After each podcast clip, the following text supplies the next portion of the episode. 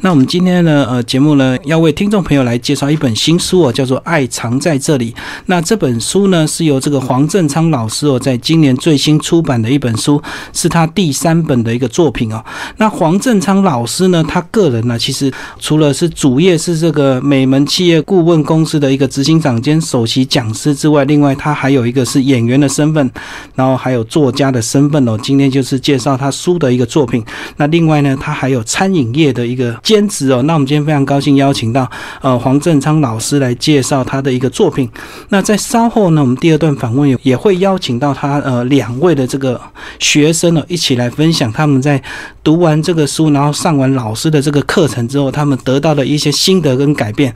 那第一段访问，我们先来呃专访黄老师。哎，老师好，主持人还有各位听众朋友，大家晚上好。好，那老师呢？刚刚介绍你的头衔总共有四个，是不是先简单帮我们介绍一下？好，OK，我在学生时代哈，我参加了一个剧团，叫做亚东剧团。那我在那个剧团里面呢，我有跟后来有跟他们一起巡回公演，呃，所以我觉得这一段的过程对我后来在做培训哈，有非常大的加分。因为演讲嘛，演讲演讲要演又要讲，所以在演的部分，我就觉得我蛮到位的。啊，所以我说学逗唱啊，我都我的学生都说，老师听你的课不太像在听演讲跟培训，比较像在看一一场脱口秀。哦，像相声演员一样说学逗唱，样样都要会。对对对，偶尔还要抖包袱。是是是，所以这个是我舞台剧的部分。然后我呢还会这个出书，是因为当时呃在二零一零年的时候。那当时我陪我这个现在已经过世的太太，是我陪她抗癌。那个时候，我想鼓励她有一个梦想，一个盼望，让她可以有目标，可以勇敢坚强的抗癌活下去。那当时我们就出书，那就是出了我的第一本书。因为我跟我太太都是业务出身的，所以我们出了第一本书叫做《三十秒打动人心说话术》。所以那一本书是我呃踏上。作者这一条路的第一本书，那当然后来我太太还是经过三年，她去做天使啊，离开了我。那后来我沉潜了蛮一段时间的，然后才出了我的第二本书。那接下来我就原则上大概一年为。一年为原则会出一本书这样子。好，那第二本书就是一开口就让人喜欢的嘛。好，那第三本就是我们现在主要介绍的这本书，叫《爱藏在这里》。那刚刚提到第一本书，这个名字非常的耸动，也非常的直接哦，就是三十秒打动人心。对，那是不是这个过去老师在担任业务就有这样的一个经验？这个好坏可能一见面三十秒就决定了，对不对？有，因为这一本书还有一个很意外的、有趣、搞笑的插曲。这一本书还被当时一个马来西亚的诈骗集团拿去当他们的指定教科书，所以我懂的。所以，因为呃，我常常在告诉我的学生做业务的，我告诉他们说，呃，一开头的三十秒大概决定我们有没有机会讲后面三分钟。是，那有了后面的三分钟，才有后面的三十分钟。所以前面三十秒是一个决胜的关键。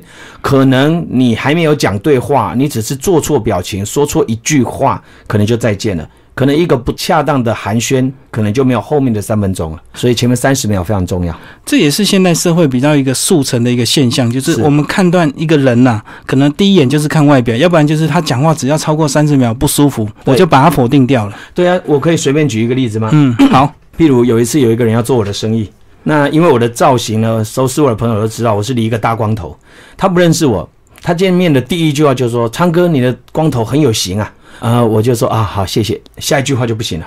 他下一句话就说：“我感觉你长得很像许信良。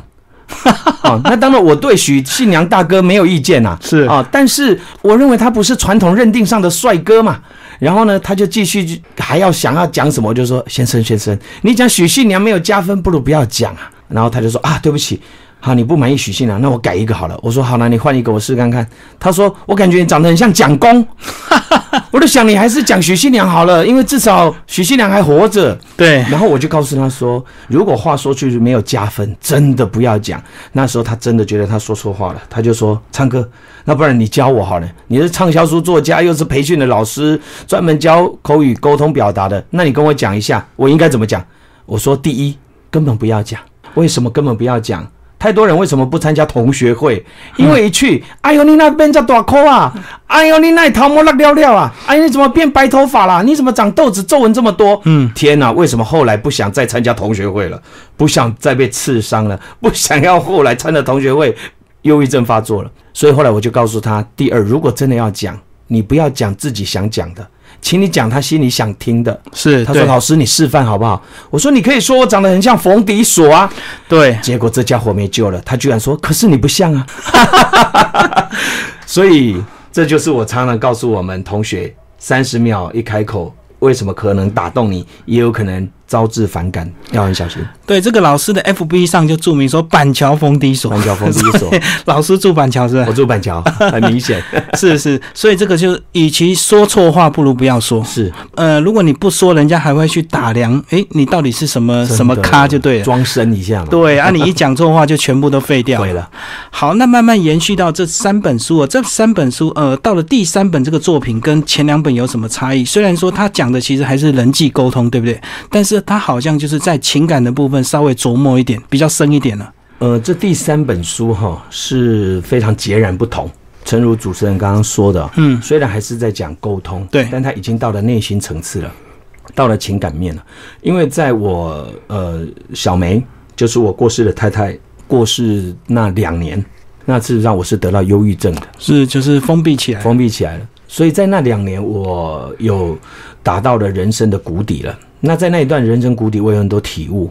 后来在去年，我结婚了，我再婚，再婚，再婚。我三个孩子很鼓励我，他说：“爸爸，你就再婚嘛。”那再婚以后，我的另一半她是一个呃单亲妈妈，嫁给我。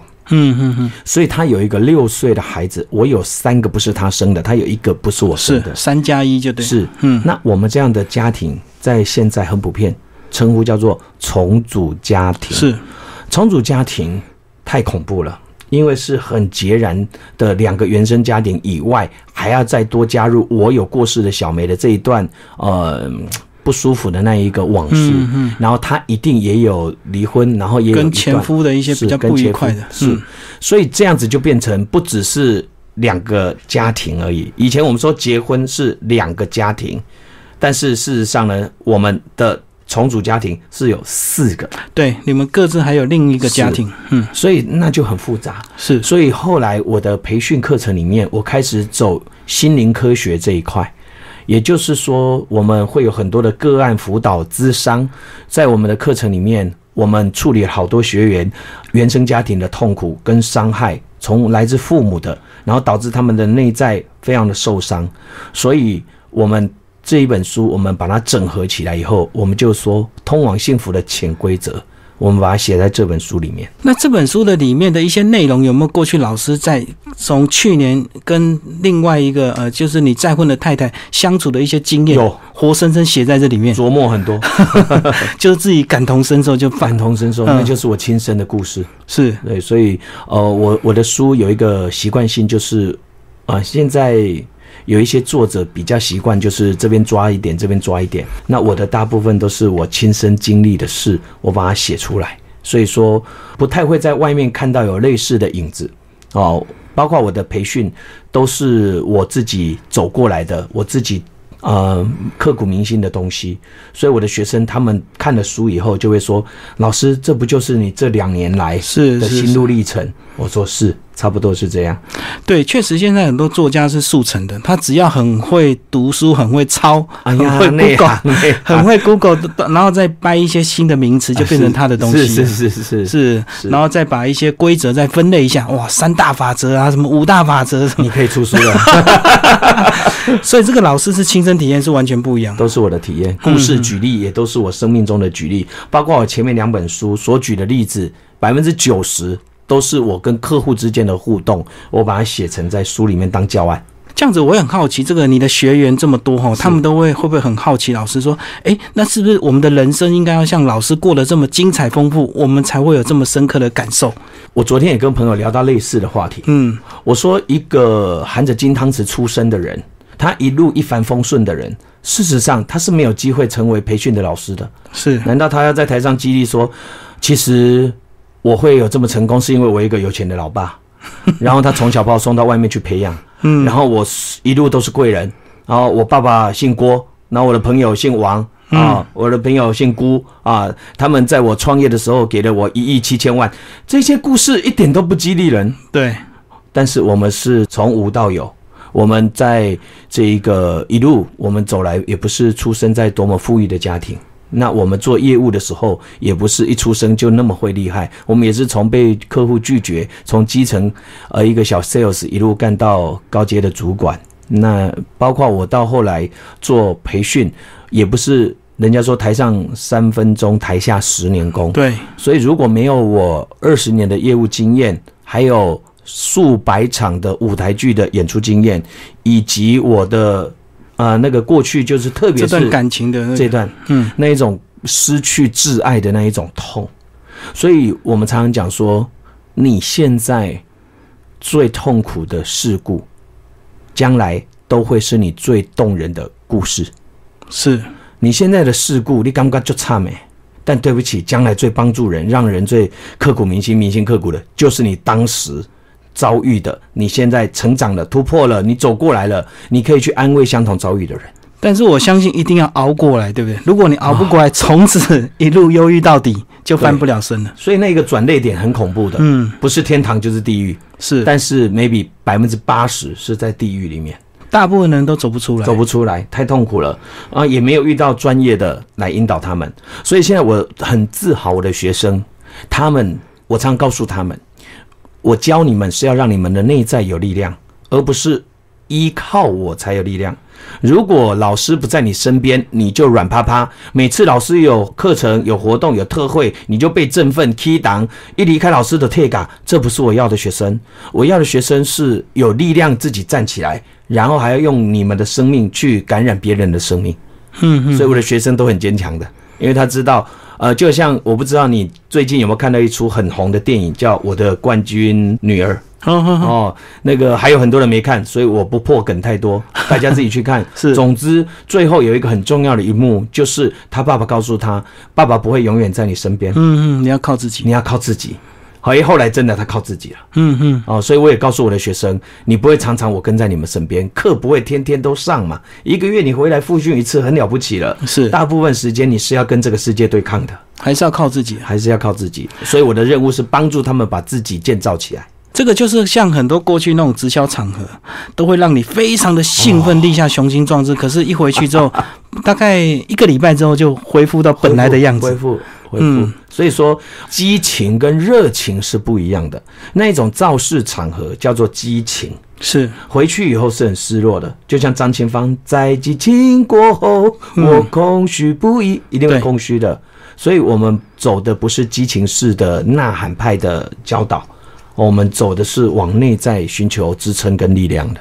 哦，那我现在经过老师这样对谈之后，我就我就能够理解，难怪老师要建构你内在，然后这个沟通是有一个科学的，是并不是盲目的，是靠一些感性这样子。没错，我们所以，我称呼叫做心灵科学。我现在的培训也是科学化数据在做培训的，所以是科学是可以反反复验证的，是，所以呃也呃也可以有 SOP 的。呃，就像周星驰在《时辰》讲的，这种事是看天分的，啊，对对对，天分无法复制，所以我们现在把它弄成可复制的，所以我们学的东西都是可复制的。嗯。可是关于这个成功学，这个有很多门派啊。那老师在一开始在进入这个顾问公司，一开始可能学生也没有那么多，所以在一开始的时候，你对自己会不会曾经怀疑过？然后会不会有一些呃路线的一个彷徨？哇，你果然是专业的，问到了很专业的问题了。刻骨铭心哎呀，大灾问！当时我要走培训之前，我早就已经是培训的老师了。是我大部分做的是呃业务单位的培训，然后我去教的就是沟通、说话、表达、难题助理，然后后来我有教一些成功学的东西，是，但是后来我再出来在上偶之后，我又再婚，然后我再婚的太太叫妮妮，她鼓励我走培训这条路。她认为我是舞台型的人，我很有舞台魅力、渲染力，然后我可以很孜孜不倦的在结束以后还成立群组，在教导我的学生。帮大家复习就。是是是，我除了睡觉以外，二十四小时挂在群组上面 接受他们的询问。各式各样的疑难杂症就马上求助。对，那当时啊、有一个人他就告诉我说：“昌哥，我听过你的演讲，我发现你非常有舞台魅力，是你也很会讲课。但是我想问，什么是你的 original？你的原创是什么？嗯，你如果没有原创，你很容易被淹没在这个茫茫人海里面，太多老师了。对你，怎么走出你的原创，属于你的东西？那时候我就因为我是基督徒，哎，我就向我的上帝祷告，我说可以给我 hint，给我暗示吗？我要什么？哎，很奇妙呢，我得到了两个字：能量。嗯嗯嗯，哇塞，我就想，哎，能量，能量看起来好像是未来的显学呢，我有感觉呢。诶，后来我就开始能量，那要什么能量呢？我就静下心来，我就想，世人追求最多的就是金钱，对，成功学讲的就是金钱，财富自由嘛，财富自由。嗯，但后来我发现，除了这个以外，忧郁症的人是失去了内在的能量。诶，然后人与人之间关系，我们回来看到太太对我们的眼神，老公对我们的眼神，小孩吵闹等等，或者我们在职场上面关系处理的不和谐，能量是很低的，是很耗能量的。是，所以我后来就想，咦，那还有一个东西叫关系能量。然后我就想，忧郁症的人好像晒太阳会好很多。我牙齿痛的时候，我感觉我能量很低，所以健康是一个能量。对，然后外在晒太阳，这个叫外在能量。然后听好听的音乐，这也是属于外在的能量，都可以透过外在能量去加分。于是我后来就整合了一套我自己 original 我的原创，叫七大能量。我把七个最影响我们能量的高低的东西把它整合，总共就叫做内在能量、外在能量、健康能量、语言能量。说话是有能量的，是我们一句话说得好，去祝福别人是有能量的。然后再来潜在能量、关系能量、内在能量，总共七大能量。自从我有了这个七大能量做 base 之后，我就在台湾培训界杀出一条血路了。啊、很多人就说没有看过一堂课一天八个小时可以把这么多东西整合起来。那因为我一个月要看三十到四十本书啊，是是是，所以我的整合能力是非常强的。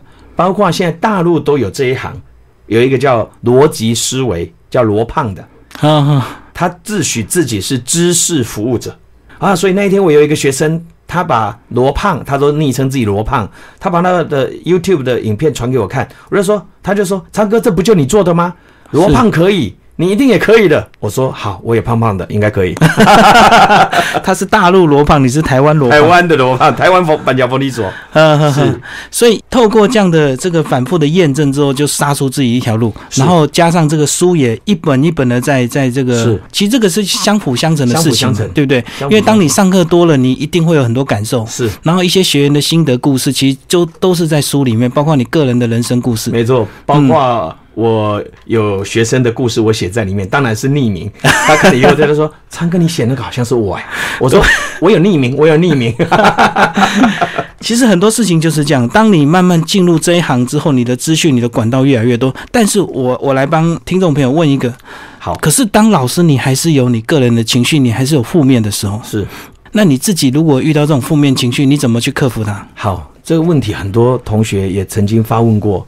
呃，我是一个学生，都认为我台上台下、私底下都一模一样的人。始终如一的那种。嗯，我没有说什么两面人，或者是说台上啊、台下，譬如说台上很精啊，台下轻轻猜猜，没有，我台上也轻轻猜猜，我就是一个很随和、很自在的人。所以我在我的群组里面，我有时候我也会上面写说，我今天能量很低，请大家祝福我。嗯嗯，我哭了，因为我在挑战我生命里面一个硬恶，一个过不去的关卡。是呃，请大家给我力量。然后我常常告诉我的学生，我从来没有自诩要自己当一个圣人，所以我也有情绪，我有喜怒哀乐，所以我要导正大家一个错误的观念。很多人以为正面的人是没有情绪的，是不会生气的，是像呃一些法师啊、上人一样。我觉得那不是我要的人生，因为我是人，我有七情六欲，是，我有喜怒哀乐、贪嗔痴，我都有。我的太太如果说一句话让我不开心，我也会生气的。只不过我要告诉我们的同学，为什么我们常常情绪会反扑？我举过一个例子，我说情绪就像地震，你偶尔如果没有小的地震、小的地震，你蓄积起来的能量一旦爆发，就变九二一地震了。是像火山爆发一样，是的，喷发出来。所以夫妻常常斗吹够的、斗嘴的，感情事反而好。啊，感情反而好。但是你看那个不吵架不吵架的，或者一方很强势，一方隐忍的，那都很危险的。所以我也会有情绪来的时候。首先，第一，我们必须允许自己有情绪。是，譬如我今天很难过、很沮丧，所以我的学生我都送给他们一个四个金句良言，四句话。嗯哼，譬如举例来讲，我现在很难过，我就会告诉我自己，第一句是：昌哥，我知道你很难过，嗯，你可以难过，难过没有关系，我在这里陪你。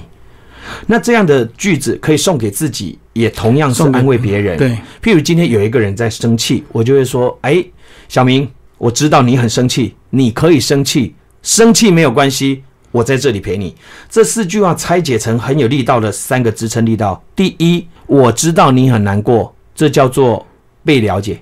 人被了解是很开心的事。你可以难过，难过没有关系。这两句是被允许。我们每次要难过，买个考啊啦，人死不能复生啊。妈妈过世了，爸爸过世了，太太过世了，先生过世了，小孩过世了，你可以卖考，我一朝也亏咖，这是非常不健康的错误的教导。是，就是用压抑的方式。完全错误。前几天英国报纸写，哈利王子母丧二十年，戴安娜王妃过世了二十年，他逃避了二十年，最近才接受心理咨商。哦，他现在还是有阴影，觉得终于愿愿意去接受治疗。是，嗯，所以我常常讲说，面对的时候是非常巨大的疼痛，所以很多人不愿意去面对，是，用强忍，然后你就会一辈子隐隐作痛。所以我告诉我的学生，你如果不面对智商，你不面对去面对你过去的伤害，你想用压的，OK，隐隐作痛一辈子。那如果后来层层倒光扯几波啊，来，我们来面对，我们陪你一起面对，把它哭出来，把它勇敢的面对。我们后来再提起这样的事，只有一种怀念跟啊、呃思念，不会再有痛苦了。嗯嗯，所以我太太过世，我也是很努力的寻求咨商跟帮忙。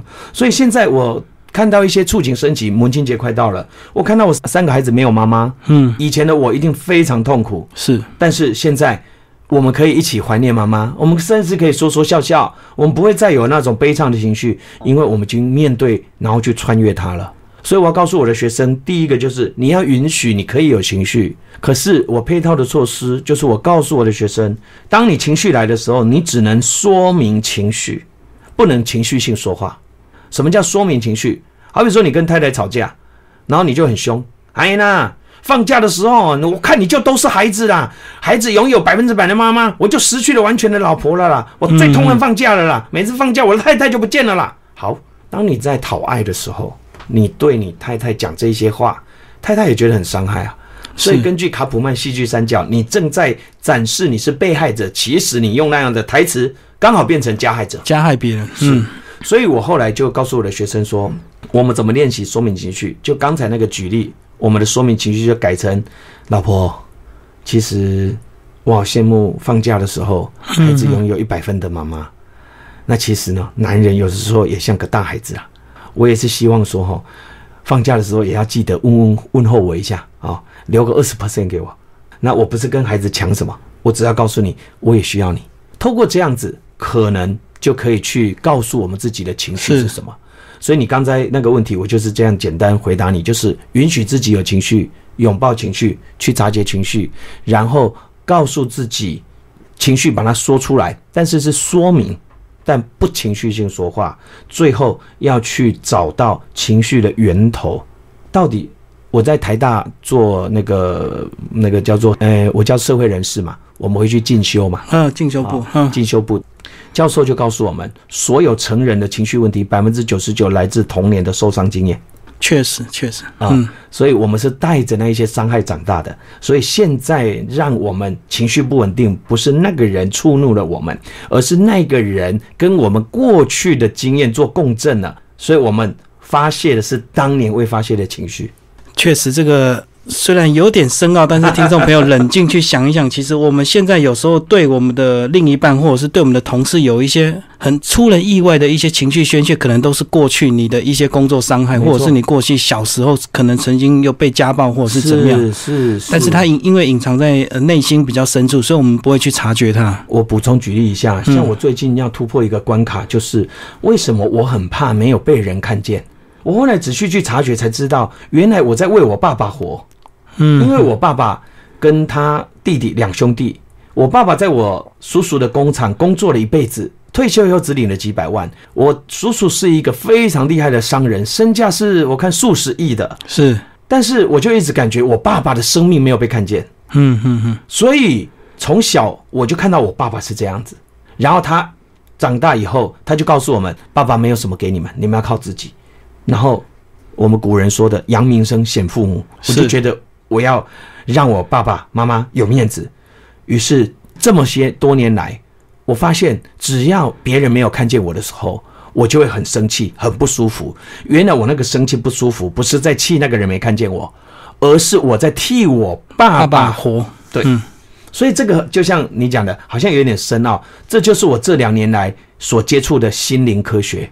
其实讲简单一点，荣格、弗洛伊德还有阿德勒他们教的集体潜意识、个体心理学里面都有在讲到类似的东西。譬如你戒尿布、戒奶嘴太快，弗洛伊德说会影响他青少年、成人时期的情绪的稳定度，或者有的就有洁癖啦，有的就有强迫是症，是是都是那个时候造成的。所以我所谓的心灵科学，事实上就是现在在国外很流行的智商。那他们采取的理论基础有很多学派。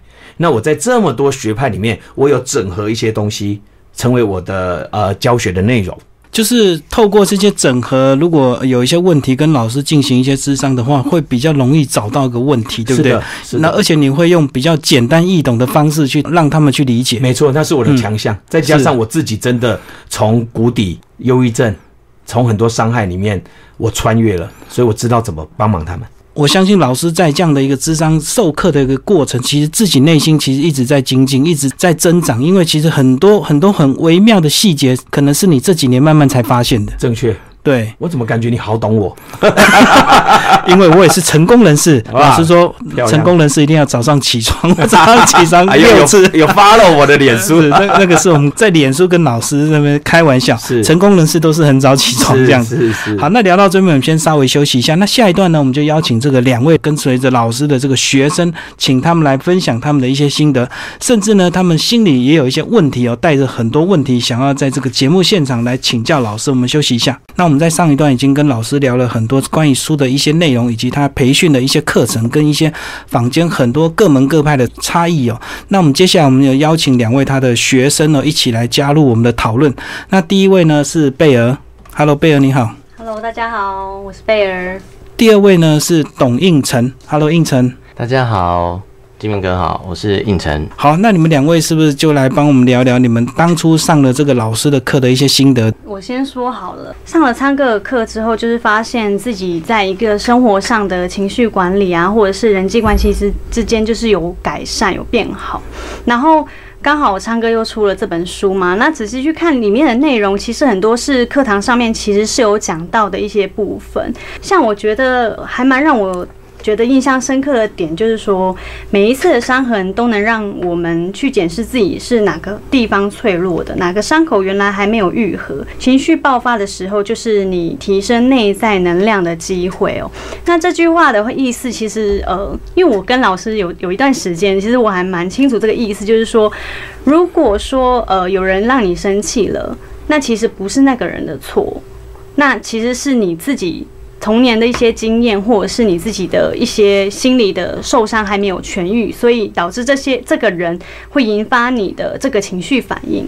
当你有去察觉到自己这样情绪的时候，其实你可以回顾你自己过往的经验里面，是不是有类似的情形发生，让你觉得不舒服？那你疗愈了那个时期的你自己之后，之后遇到类似的情况发生的时候，你就不会再有一样的情绪反应了。那我觉得这一点是很棒的，是说，呃，不管任何的的负面反应发生的时候，其实用这个方式，我现在的呃一个直觉性的反应就是，我会先去察觉为什么我会有这样的情绪反应，然后之后我去了解了之后，就跟过去的自己就是做一个疗愈跟拥抱之后，后来发现遇到这些事情就比较没有那种纠结的纠结或负面的情绪反应了，所以我觉得这点在我自己生活上就是心情上是。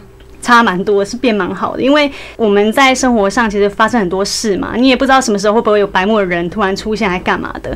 可是当你自己内在的这个能量增强的时候，其实呃这些问题都不会困扰你。那我觉得这个这一点是还蛮棒的一个学习。好，那我听得非常认真哦，但是我想知道你可不可以具体举一些例子，比如说遇到哪些事情跟你过去是有关联的？呃，譬如说，我发现我非常讨厌人家催我，就是人家如果催我说，哎，你快一点还是怎么，我就会立马。秒怒，然后我就会非常生气，说你催什么？但是也会看情况，如果是公司上司主管的话，你就是还是会忍下。可是你会发现，你还是有这个情绪，情绪就上来。对，然后我发现这个原因是因为来自于我小时候，因为我家可能我妹跟我弟都是算动作比较快的，我是动作比较慢的。那我在可能吃饭或洗澡的时候，因为我妈比较急性子，她就会骂说。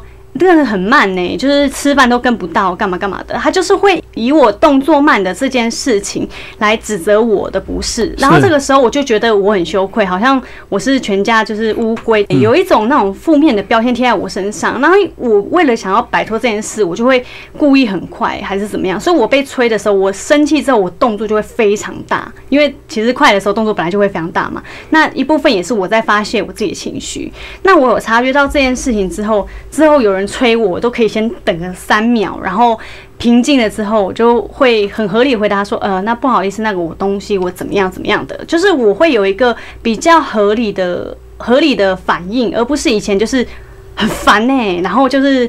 一直动作很大，然后让旁边人傻眼这样。然后旁边人也会觉得莫名其妙，对我只是催你一下，你怎么反弹那么大？你好了吗？只是问一下而已，就问你我为什么这么生气？因为我以前真的很严重，就只是他问你说，哎，你那个到哪里了？就是假设出去玩好了，哎，你那个妆快还好画好了吗？之类，我就会生气。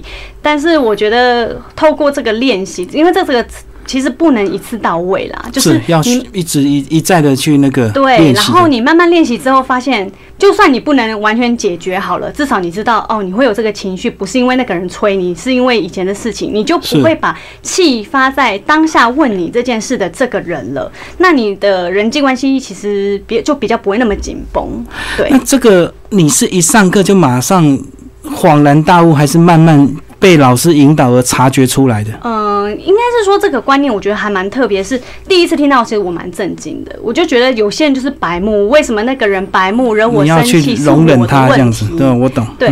然后，但是我觉得渐渐上课之后，你就会了解，其实这是都是有个因果关系的。然后，其实一开始我也有点实验性质啊，我想说就试试看嘛，反正不试也没有什么损失这样。然后我就真的去想，哎，确实是我小时候，就我刚刚那个催的那，确实是那件事。后来就是遇到别人催我的时候，有时候虽然会你去反映出来，可是我就会压下来，然后我会去告诉当年的自己说，就是我会告诉我自己内在小孩说，其实那个不是。你真正想要做的事，你你不是真的想要凶这个人，你只是那时候受伤，你想要有人可以看见你这样子。是，对。好，所以贝尔你讲完了哈，呃，我我现在不敢催你，我突然白目主持人，我没讲完插什么话？好好，没有没有。好，那现在那个应承帮我们分享一下。那个其实应该是说，我觉得昌哥上课讲过讲过一段话，他说。女人都是会去学习生命，那男人呢就是学习生意。那其实我一开始接触昌哥，其实也是因为说昌哥就是会呃，他以前的演讲比较偏业务性质的，比如怎么沟通、怎么赚钱、怎么得到业绩，对，这男人最爱听。他说以前有听过，可是其实中间就发觉说，哎，昌哥有一段时间不见了。然后那段时间，其实我自己也是在碰到一些呃，希望自己增加收入或什么的一个情况，可是就觉得说。好像事与愿违，并不是自己想象那么好，那么顺利。然后唱歌，哎，这时候突然间就出现了。然后想说啊，太好了，有一个唱歌可以让我去听听看，说他讲些什么。因为那时候可能正好在一个点是说，就是状况不是太好，对，所以我想说听听不一样的一个讲法，这样子。所以我就抱着就是听生意的那个呃想法去听这个演讲，因为公益演说嘛。嗯嗯。然后去听的时候呢，然后就发觉说，哎，怎么跟我想的完全不一样？可是越听就觉得越舒服，因为才发觉说，哎、原来我心里面的一些纠结一些点，就得到一些，也不能说解答，就是就看到我自己的点在哪里。就原来我一直以为说是可能是我一些讲话的问题啦，或者是说我一些对于金钱观念的问题不对了。可是后来发觉说，其实那些问题并不是出在外在的一些技巧技术上面，而是说在自己心里面。对，那时候从那个公益讲座开始啊，然后我就觉得说，哎、这个就是唱歌变得不一样了。然后因为唱歌那天演讲完，因为我们其实在脸书朋友已经很久一段时间了，然后他就问我说，他说，哎、兄弟，你觉得我的演讲怎么样？我就说太不一样了。嗯嗯，对，那整个已经颠覆原本之前我对唱歌的一个概念，原本的架构就是原本他上课的一些呃幽默啦、风趣啊、组织结构，我就觉得说那个都没有变。那唯一变是那个内容的部分，就我就觉得说好特别哦，有更深的内涵。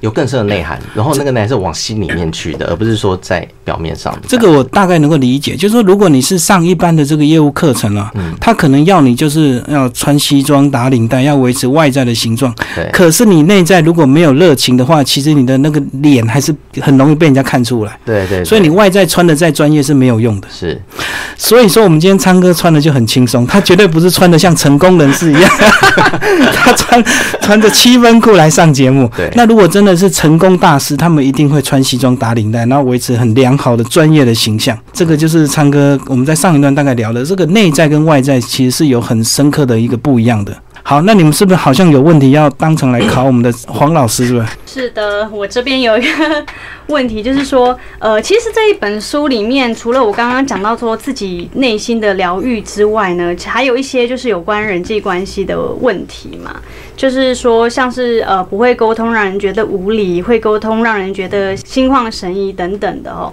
那我这边想要帮单身女性朋呃也不见得女性朋友，单身男女性朋友问一个问题，就是说这个书里面有讲到说，呃，要找到真爱，便要找到一个懂你的人。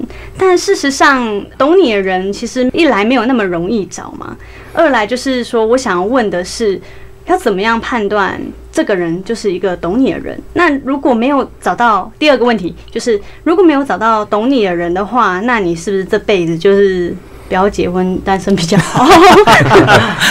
因为误入歧途总是比较那个嘛。那我就直接回答了哈。呃，台湾的离婚率居高不下。那我们有去做过统计，台湾离婚率第一名是外遇的问题，第二名就是个性不合。我常常讲，你结婚不是自由恋爱的吗？又不是抽签摸彩摸到的，为什么你会去选到一个个性不合的？然后就会特别女生常常在离婚的时候最常讲的一句话是：“我老公都不懂我。”是所以为什么我在书里面会讲要找一个懂你的人，懂这个时候你为什么会生气，懂你为什么会这么坚持。如果他不懂你，你一定不会觉得他的钱有什么了不起。他哪怕是像金城武这么帅，像郭台铭这么有钱，在他不懂你的时候，你也会不想要跟他生活在一起。嗯嗯，所以很多有钱人高富帅，他后来为什么太太跟他离婚？因为他说你不懂我。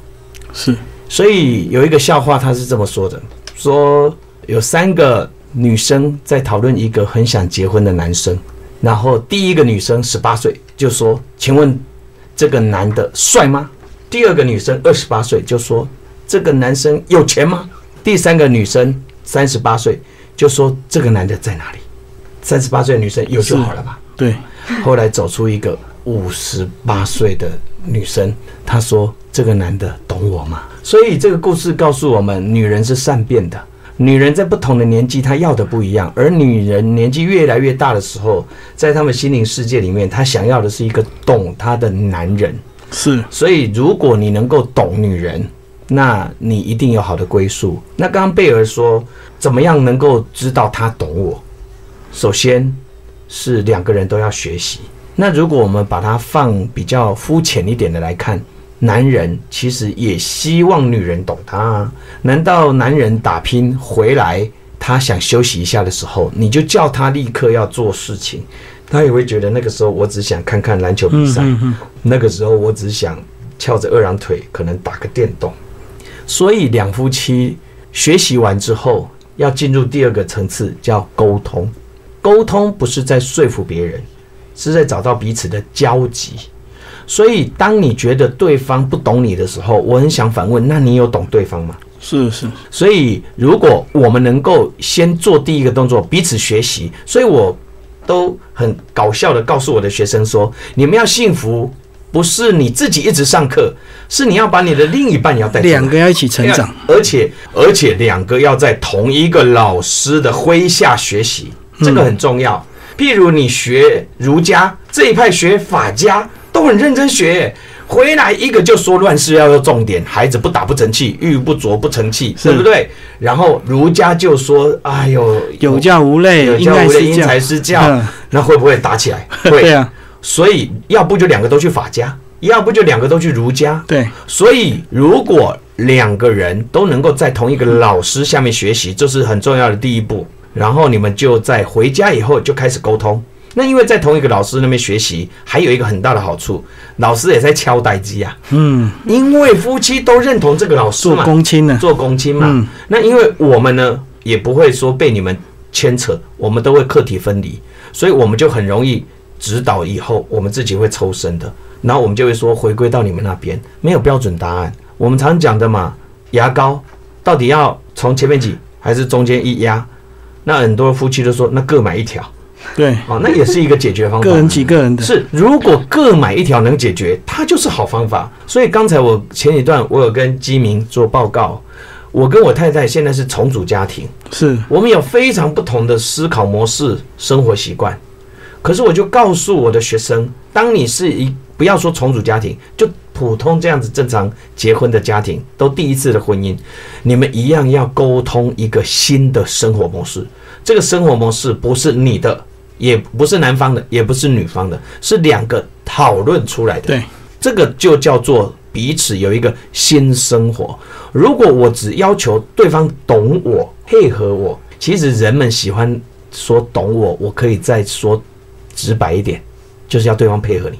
对，对，那配合别人是痛苦的，别人来配合我们是幸福的。嗯嗯，所以我想从刚才贝尔的问题，我简单的说，要找一个懂你的人，就去进入学习会场，嗯嗯，然后回来以后沟通协调出新的相处模式。好，那他第二个问题是，如果找不到怎么办？就单身一辈子。好，如果找不到哈，真的不是我老王卖瓜。好，就来我的会场，我的课堂，还是要来会场还是对来会场。为什么？因为我的课堂上面有很多优质的单身男女嘛，他都已经被我 training、被我教育起来了嘛。你来这里挑，不是很安全吗？啊，这今年，我这样会太老王卖瓜？不会，而且我觉得绝对不可能找不到。如果真的找不到，一定是你自己的问题。真的。你自己不够优，人家不想，不，人家不想认识你，人家不想懂你找不啊。到对的人，往往是改不掉错误的自己嘛，嗯嗯，是不是？那我可以先分享一点点我自己就是就是上过课之后的一些不一样，因为其实我一直以为啊，比如说就是像，因为其实我觉得这本书里面很多就写到关系的问题，跟呃跟亲子关系或者跟自己的关系。那其实以前习惯性的都会把手指头指向别人，都觉得说一旦发生问题都是你的问题，所以因为你所以才导致我怎么样怎么样。可是我觉得。就是因为上了课，跟这个书，然后就是自己在消化之后，才发觉说，诶，很多事情的发生其实是因为自己的问题，但也不是说所有事情都怪罪自己，而是说很多的那个那个种子其实是在自己心里面的。我们只要说知道说自己怎么了，你就会知道这件事情怎么了。有些时候其实也根本也不是对方的问题，就跟我刚刚说催的这件事情是一样。对对对，其实就是这样，就是说，哎、其实其实是我自己心里面，可能就是刚才贝尔讲的内在小孩，可能曾经小时候受过一些伤，或者是碰到碰过一些事情，让自己觉得很不开心。长大之后没有把以前的事情解决掉，然后一直延伸到长大之后，就觉得说，哎、这件事情真的，我只要一碰，对，就秒怒。对，那其实我觉得。呃，透过课程，透过书，我觉得发现自己心里面的一些曾经发生过的事情，我觉得是一个我觉得一般在外面是不会不太不太会去让你去碰触到这一块东西的。对，那我觉得还蛮特别的。那至于说问题的话呢，就是因为在实际上操作嘛，因为上课除了上课之外，就是回家之后还要自己练习实习课。对，实习课那一定会碰到一些挫折。那我觉得，因为课程上面其实教了我们很多东西，很多心法也好，比如说沟通的技巧也好，可是到最后其实都会讲一句话，就是没关系，慢慢来。这个是不能急的，嗯，但是其实像书里面啊，我就看到一个，他就讲说逼自己一下，你会发现原来自己可以那么优秀。那我就会有时候就会卡住，说那我到底是要逼自己，还是慢慢来？找不到那个时机点的，对，就是那个平衡点，有时候会自己会去抓不住。哦，对学生来踢馆，你这两句话有矛盾，就对，老师要解释一下。人生本来就在矛盾中 而活下来的哦，真的。所以说，什么时候要逼自己，什么时候要慢慢来。好。当我们去做了之后，我们做不到，我会建议你慢慢来。当你连开始都不开始，我会建议你逼自己一下。哦，是，哦，所以这里就把它切割开来了。那再来，我们如果要逼自己，逼到什么程度就可以松手？很简单，当你觉得你的能量是比较低的时候，那个时候是应该陪伴。让他等待蓄积能量出来，慢慢来。对，所以那个时候你就要慢下来。能量很高的时候，你就会往前冲。我再把它举简单的例子，我今天我有两亿的资金，今天有什么投资案，我们就冲啊冲啊冲啊，子弹充足嘛。对，今天我们只剩二十万，我们就不能乱投资啦，就要慢下来，审慎评估了。所以，我把把能量比喻成资金，就像这样子。所以我今天能量很强的时候，尽量去碰撞，尽量去试，尽量去逼自己。但是如果发现碰撞完之后耗掉了很巨大的能量，是，譬如我有两亿，结果那一次的投资案赔掉了一亿五，哇，天哪，那么巨大的耗掉了我们的能量跟资源，这时候，哎，maybe 我们就要慢下来了。是，哦，所以说，只要你能够很清楚的告诉自己。逼，如果逼到一个程度，让自己发现能量损失很多了，我就会说那就慢下来，等于没有标准答案。嗯哼，逼跟慢之间是一个动态的平衡。好比说，基民可以这样子逼自己，他上了两次课可以这样逼自己，不代表我一定能够这样逼自己。嗯，譬如我们一样都来学习摔跤比赛或学习举重好了。基民他可以举六十公斤级的，我假设只能举四十公斤级的。那他假设一次就举起来了，我举了五次举起来，结论我们都举起来了。对，那我们要看我们的能力。有的人来学习我的课程，他的伤害没有很重，然后他的底子比较深厚。对，你会发现他生命成长是很快的。但是有的人来找我的时候没有学习过，有的人他受的伤很伤痕累累。是，还有。他的心没有打开，那个我们要教他东西都进不去哦。所以说，呃，应承就是我给你的建议，就是说，你想逼自己的时候很好，就去；如果突然发现想休息慢的也很好，在这个中间并没有标准答案。好，谢谢。那最后因为时间关系，最后老师再帮我们总结一下你这本书好不好？它大概适合什么年龄层？还是是人都要看？呃，我我我我我觉得哈，只要他开始懂得文字啦，那我们也不要太夸张，说是人都要看。那那我譬如你说我来看的话哈，四五年级以后的孩子，我建议他开始看。国小四五年级，国小四五年级的是为什么？因为我发现现在的父母基本上都是错误。被对待长大的父母，然后用错误的方法 再再教下去，所以我自己的原生家庭不健康，但是我不知道我在不健康的原生家庭长大了，所以我就自己在生了孩子之后，我一样用承袭我爸爸的方法，对我爸爸很急，我在呃说错话或者做错事的时候，他就是打我，对对对。那如果他不是打的特别严重，就会出现承袭下去，当然打的特别严重。会出现一种相反的机制，就是溺爱孩子，因为当时我被打成这样，所以他会有一个内在誓言：以后我长大了，我生孩子了，我绝对不会让他再像这样子。最后就变溺爱，变溺爱是哦，我矫枉过正了。所以我觉得，只要小学四五年级以后的孩子，我觉得就可以看。第二，你现在生命里面常常有一种乱糟糟的，感觉你的能量出不来，你感觉好像做什么事都不快乐。是，我感觉你要来看这个书。嗯，这一次我去高雄培训，我很开心，我的公益讲座居然有两个姐妹，两姐妹，她带着我的书来听我的演讲。嗯，结束完以后就掉眼泪了。她说：“老师，谢谢你这本书救了我，因为我在婚姻问题上面我卡关了，我走不出来。”所以他们听了我的公益讲座以后，马上报名参加我的整天的培训的课程。哦，所以我觉得你在生命里面有困境的人，都可以来看这本书。那最后，我想提醒大家，就像贝尔刚刚举例的，我们前面讲的，为什么他说，呃，别人催我，那是以前的问题，别人催我，好像我生气了，我们以前会觉得是那个人白目。是，那为什么我上课的时候说，问题大部分是你自己？因为我们举过一个例子，一杯盐水。你的手指头如果没有伤口，你放进去一杯盐水，你是不会痛的，没感觉的，没感觉。可是如果我们皮肤有伤口，你放进去手指头放进盐水，你是会痛的，哇哇叫。是，所以痛的不是盐水让我们痛，是我们有伤口才让我们痛。除非那个人放那一杯不是盐水，是盐酸。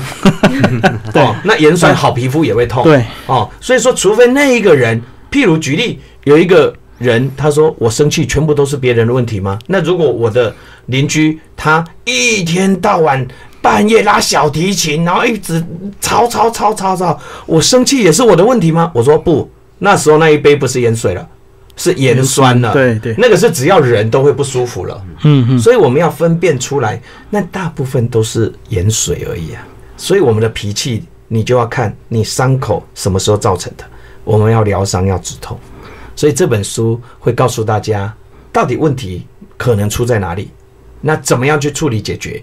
这边有初步的教建议跟做法。好，那今天非常感谢黄振昌老师来介绍他第三本的一个作品《爱藏在这里》。那听众朋友呢，如果想跟我们的老师互动呢，在我们这一集的预告也有标注老师哦，听众朋友可以追踪老师哦，然后看看他有没有什么公益讲座，先来听听看。谢谢，有兴趣再来深入的呃参加他的一个课程。谢谢，好，谢谢老师，谢谢贝儿，呃，谢谢奕晨，谢谢金明，谢谢。